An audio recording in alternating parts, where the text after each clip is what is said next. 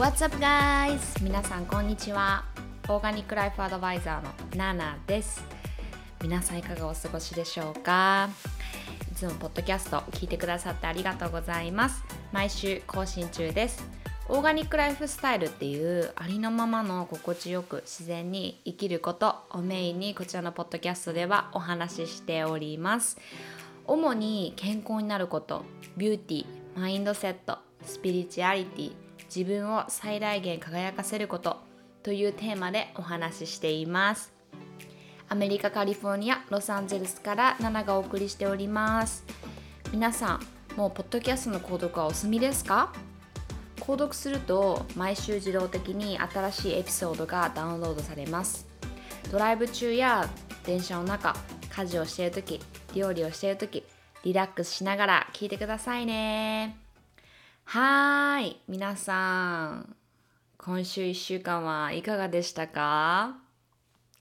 なんかね最近あのこの質問をよくいただくんですけどあの最初のこのポッドキャストの最初のイントロあるじゃないですか。イントロっていうのかな？あの最初の「What's up guys」ってところ。あそこを毎回あの撮ってるんですかって。毎回あの声で入れてるんですかって。質問をねなぜかよくいただくことが最近多くて。はいそうなんです。毎回撮ってるんです。毎回あの「What's up guys」って言ってるんです。なんかねあのー、ねこれ声だけだから私がどんな環境でどんな風に撮ってるかっていうのは、まあ、皆さんにあの全然見えてないんですけど私本当に今えっ、ー、とね今回ちょっと遅くアップが遅くなっちゃったので申し訳ないんですけども今アメリカ時間で土曜日の、えーと、朝8時44分です。はいえー、起きてパジャマで、えー、ちょっとちょっとだけ掃除してでそのままもうあのコーヒーカップと水をあの両手にマイクセットしてあのこれを話しています。はい、でなんかそんな中でやっぱりあの何？あの ready to go の状態になってないんですよ。このポッドキャストを始める時ってだからこのイントロで「What's up guys?」って言うとちょっと気持ちのスイッチがそこで入るみたいなね感じで、はい、いつもスタートしていますっていうあの余談でした。はい。なんかもう夏もスタートしてきて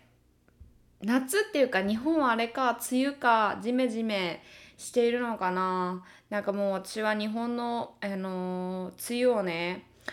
どのぐらい？7年ぐらい？もう過ごしてないからもう忘れちゃったんですけどね特に関東まあ私は関東の人なので関東のあの梅雨しか分かんないんですけどね暑いですよねジメジメね。まあ、こっちは割とカラッとしてます。すごい乾燥してるのでうんまあなんか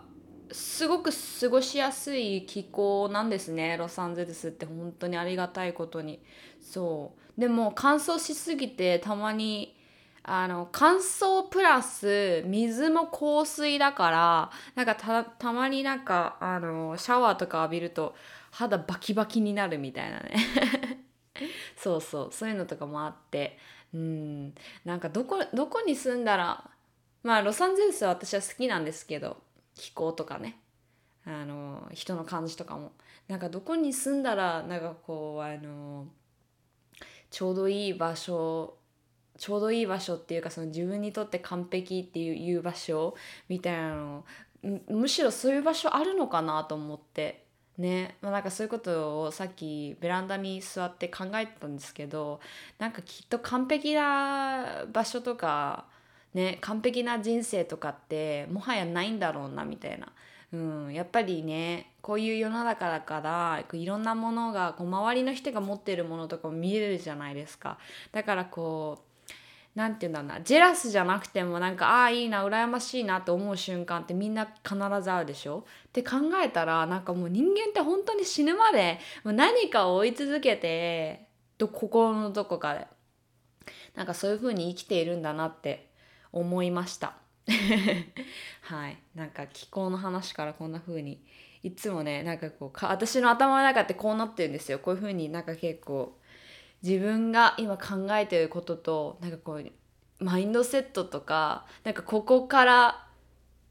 何が学べるだろうじゃないですけど何が学べるだろうじゃないな。なんかちょっとこう人間の心理とかとくっつけてはあの考えたりとかするのが好きでそうなんかそういう風にいつもあの考えてます。はい。今日はね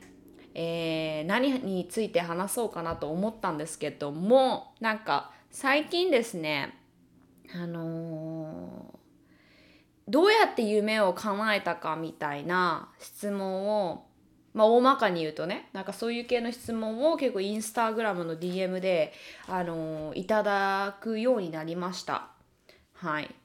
でなんかそうだな。あのー、まあもちろん私自身もまだまだだと思ってますしこれからだと思ってますし、うん、でもなんかそんな中でもなんか私が皆さんに伝えられることはもちろんあると思ってて、うん、まあこれはね皆さんにもすごく言えることでもあるんですけども、うん、なんかやっぱりあの、何かちょっとでも人よりあの、少しでも本当になんか1ミリでも何かこう知ってたりとかなんか経験があったりとか、まあ、するだけで伝えられることって必ずあると思うんですよね。だからなんかすごくプロフェッショナルにならなきゃいけないとか export にならなきゃいけない export expert だ。export ってなんだっけ？輸出？もうやばい最近。英語も日本語も。本当に。はい。まあなんかそういうふうにこうあのスペシャリストにならなきゃいけないとかいうわけではなくて本当にそのなんか今の自分だから人に伝えられることってなんだろうなって考えてあげることがすごく大切だなってあの日々思ってるんですね。日々思ってるんですね。っていうか最近すごく思うんです。やっぱりあの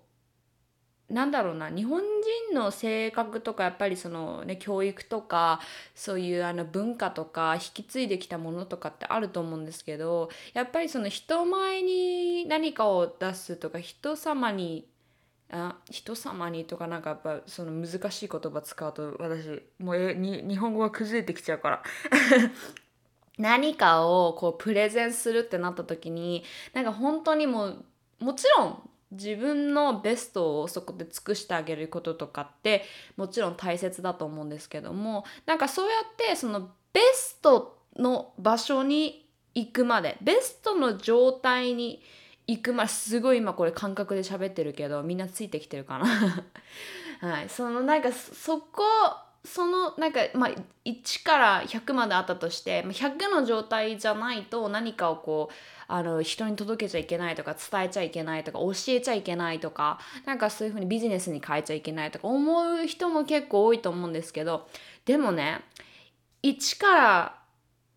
50とかそのだから、えー、中間地点までにたどり着くまでにまあいろんな経験とかいろんな壁にぶつかったりとかもすると思うんですけどもそこにいるからこそ見える景色っていうのはあるんですよね。だからその1から50を乗り越えてじゃあ50から100このベストなんか人間が言うベストとかそのなんか、うんまあ、そのなんていうのなゴールゴールだとしたらそこまで達するまでの道のりに自分がもう乗り込んだ時に自分はもう1から50までのあの人ではないそのステージに自分はいないからだから見えない景色とかもちろんあるじゃないですか。もちろん50まで達せたから見える景色がまたあるけども。そう。だからねそういうふうに考えるとなんか何かをやりたいとか何か例えばなんだろうなうん例が思いつかないな。なんかインスタグラムとかあのソーシャルメディアがあるからこそなんか例えば自分がやってることをもうすでにやってる人とかすごく形にできている人とかもあの、まあ、簡単に見えるような時代になったじゃないですか。うん、具体的に言うとそのハッシュタグとかを通して例えばあビジネス成功してるようなあの女性になりたいなと思ってビジネス女子とか言ってハッシュタグで入れたら、まあ、なんか成功してる人とか、まあ、あのある程度経験がある人とか、まあ、会社をうまく回してる人とかいっぱい出てくるわけですよ。なんかそういうふうにあのもう自分よりあの上のステップっていうか上のステージにいる人たちを見るとあ自分ってまだまだだなってここまでに達するまで、まあ、何かその努力でもそうだしあの積み重ねることをしていかないとあのそれって人に何かを伝えるとかっていうところまでにたどり着いてないっていうか I'm not enough だからあまだまだだなって思ってそこであのチャレンジっていうかトライしないで諦めちゃう引っ込んじゃう。ひとまずそのベストっていうかそのあの100までの状態にたどり着くまでにみたいなね、うん、なんか結構そういうふうに思う人がすごく多いなって思ってて、うん、でも、まあ、なんかさっきも言ったようにその始めたばっかりだからこそ見えることとか始めたばっかりだからこそ、あのー、分かる人の気持ちだったりとか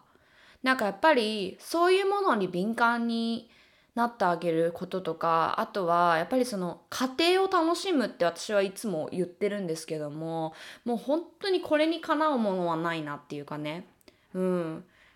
あの何事にも家庭っていうものがあると思うんだけども一度過ぎ去ってしまった家庭は戻ってくることもないし、まあ、要は時間ですよね。今こうやって、もう私だったら今マイクに向かって話して皆さんにものをこうやって伝えようってしてるし皆さんはこれをあの、ね、どんな風に聞いてくださってるかわからないですけどもあの私の声を通して聞いてくださってオーディオを通して聞いてくださってなんかちょっと学びたいなとかあの思ってくれてたりとかもすると思うんですけどもなんかこういったあの時間ってマジで今しかないんですよね。もう明日になったらこの瞬間はないしって思ったら本当にあの今、まあ、いつも言ってるんですけども今この瞬間が本当にかけがえのないものでなんかその瞬間とかあの今取り組んでいることだったりそのゴールを達成するためそれまでの過程だったり道のりだったりっていうのをなんかちょっとずつちょっとずつでいいからそこに感謝を受けるっていうかそのえー、なんて言うんだろうな。うんなんかうんマインドフルネスか。マインドフルネスな状態で入れることでなんかただただそのゴールを追うとか目標を達成するだけじゃなくてその過程の中で学ぶことがブワーってあるから人間としてもあの人間値人間値じゃないな。なんなんて言うんだろうな。なんて言うんだろうな、まあ、要はそういうふうにそういうふうにして人って成長していくものだしもしそのゴール達成ならずとか目標まで達成ならずでも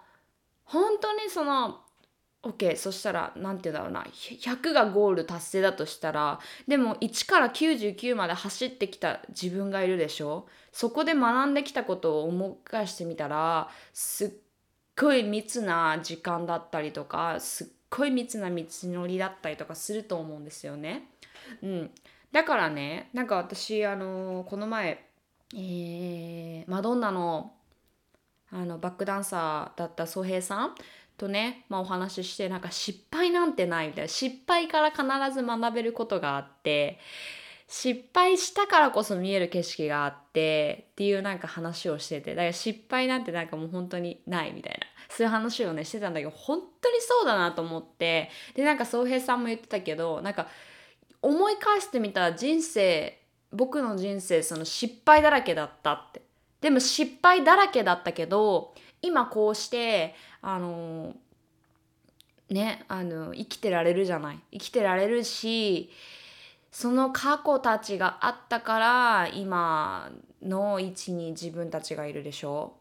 って考えたらてかねあのわかんない。今このポッドキャストを聞いてる皆さんはもしかしたら今の自分が嫌いだったり自分がいる環境が嫌いだったりなんかそういうふうに思っている方とかもいると思うんだけどでもねだからといってその過去の選択肢が悪かったとかではない。うん、ただただ今そういう道のりにいる時っていうかそういう時間っていうか、うん、何かこう自分と向き合いきれてない部分があってちょっと空回りしてたりとかなんかねあのそういうふうに物事を考えまあすぐにね考えられない人はもちろんいると思いますし私もすぐにそういうふうになんかこうまあポジティブにものを考えるとかできなかったんですけどうん。でもなんか別にポジティブになる必要はないんだけども何事もなんか everything's gonna be okay. なんか everything's gonna be fine っていうのはもう本当に私はそれを信じてて本当にそこに命がある限り何でも OK だな何でも fine だなっていうのはすごく思うんですよね。はい、だからあのえー、そうだな。まだ自分がまだまだだなとか自分ってダメダメだなとか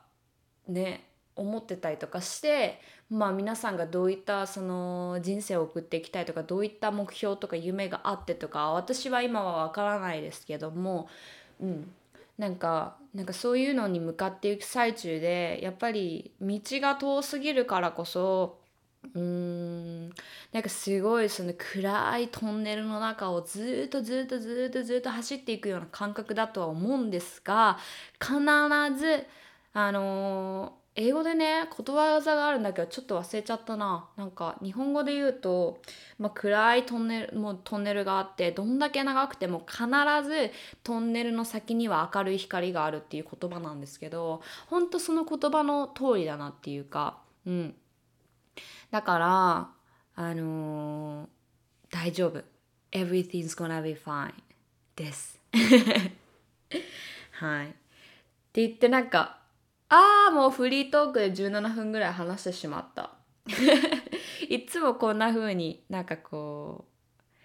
うあのー、これね台本ないんですよ。台本なくてなんか本当はあの本当このマイクをセッティングする前とか彼に今日なんか What are you, what are you gonna talk about? みたいな今日何について話すのって聞かれてうーん I don't know とか言って I figure out とか言ってなんかもうあその時考えるわみたいな感じで本当にあのー、考えないでね今こうやって皆さんになんかうん今の私だから伝えられることってなんだろうって今あの皆さんが悩んでそうなことってなんだろうとかいろいろこう考えながらちょっとずつね。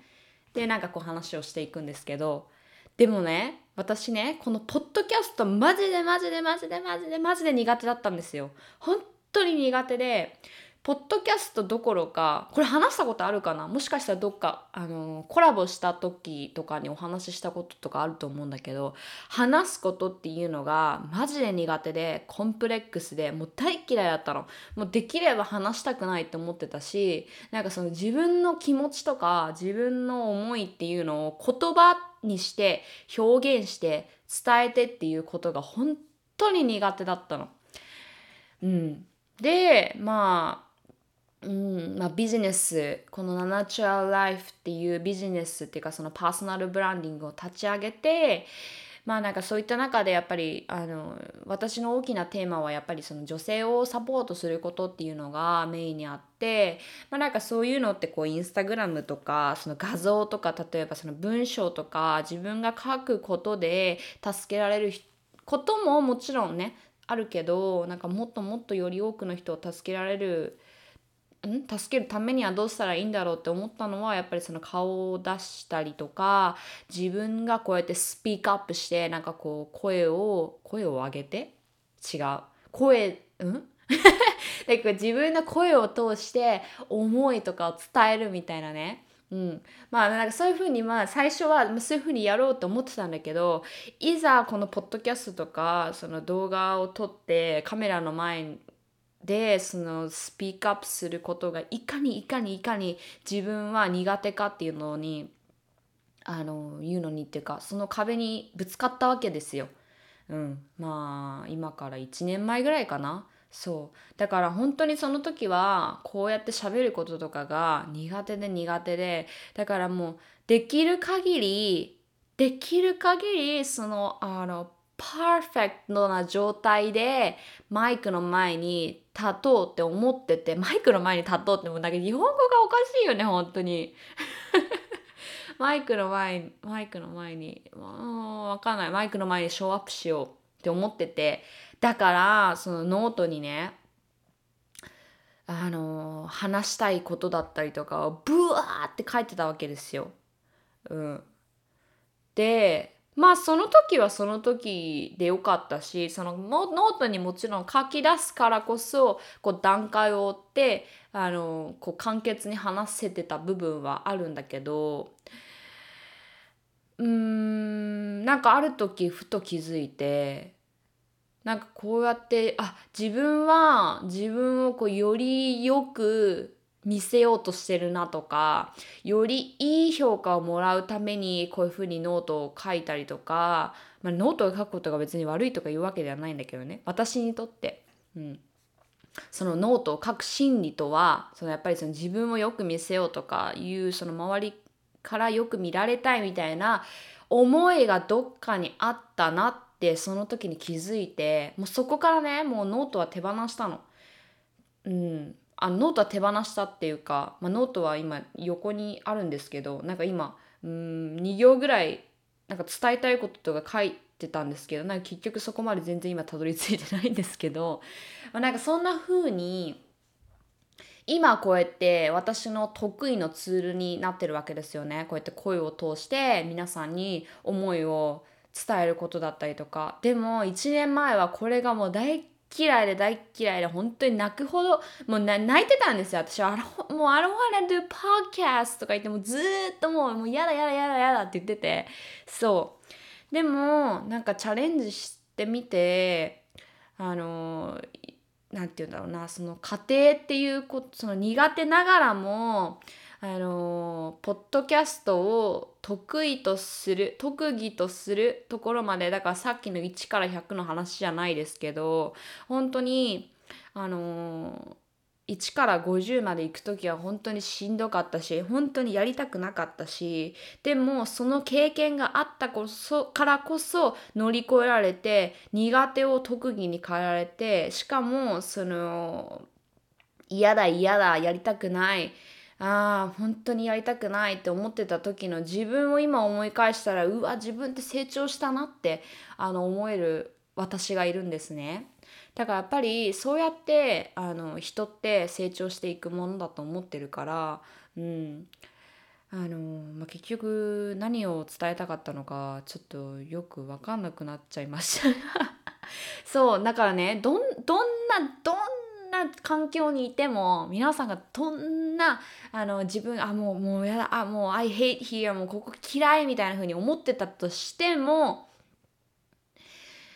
あのねそれが本当にその時に感じられる感情とかあの思いだったりとか考えることだったりっていうのを大切にしてあげてほしい。そこからね学べることってわんさかあってうん。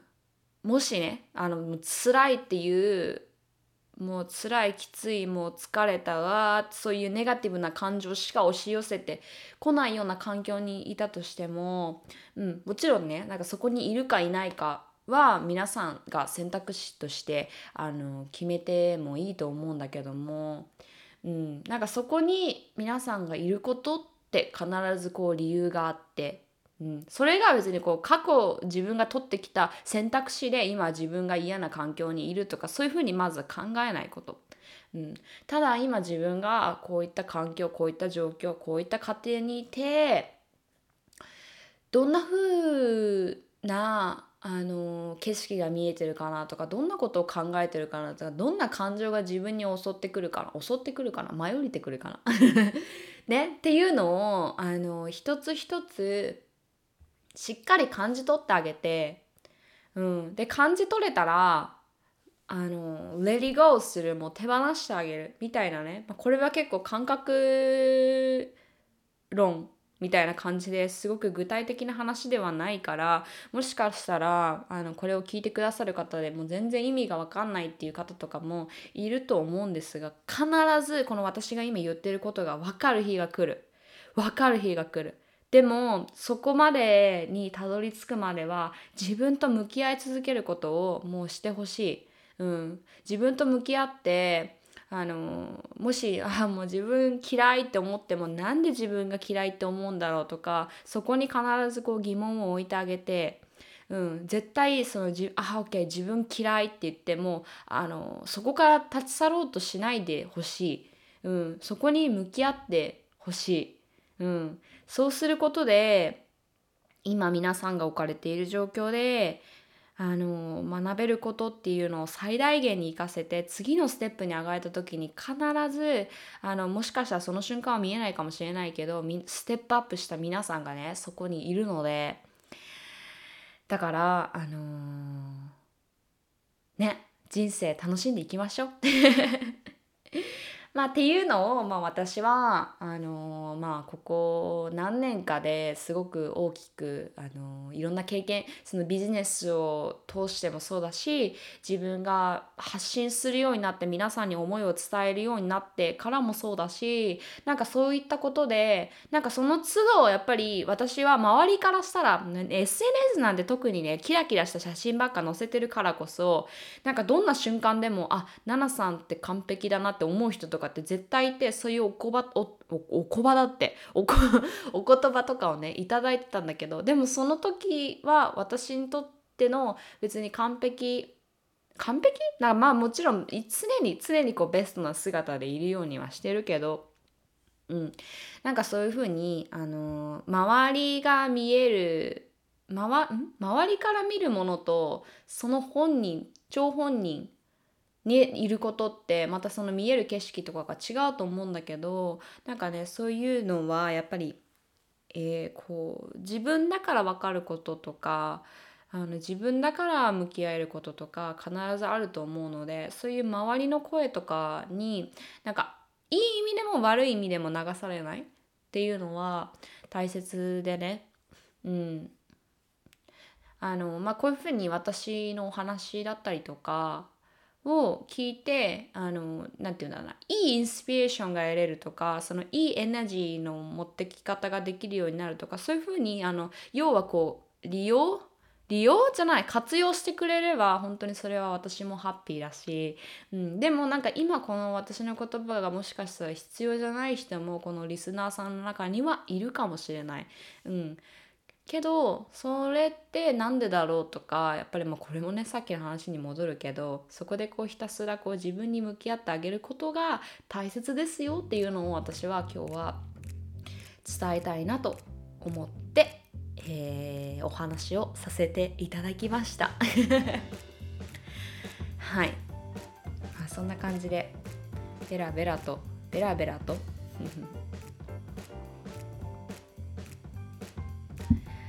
はい。今週はこんな感じで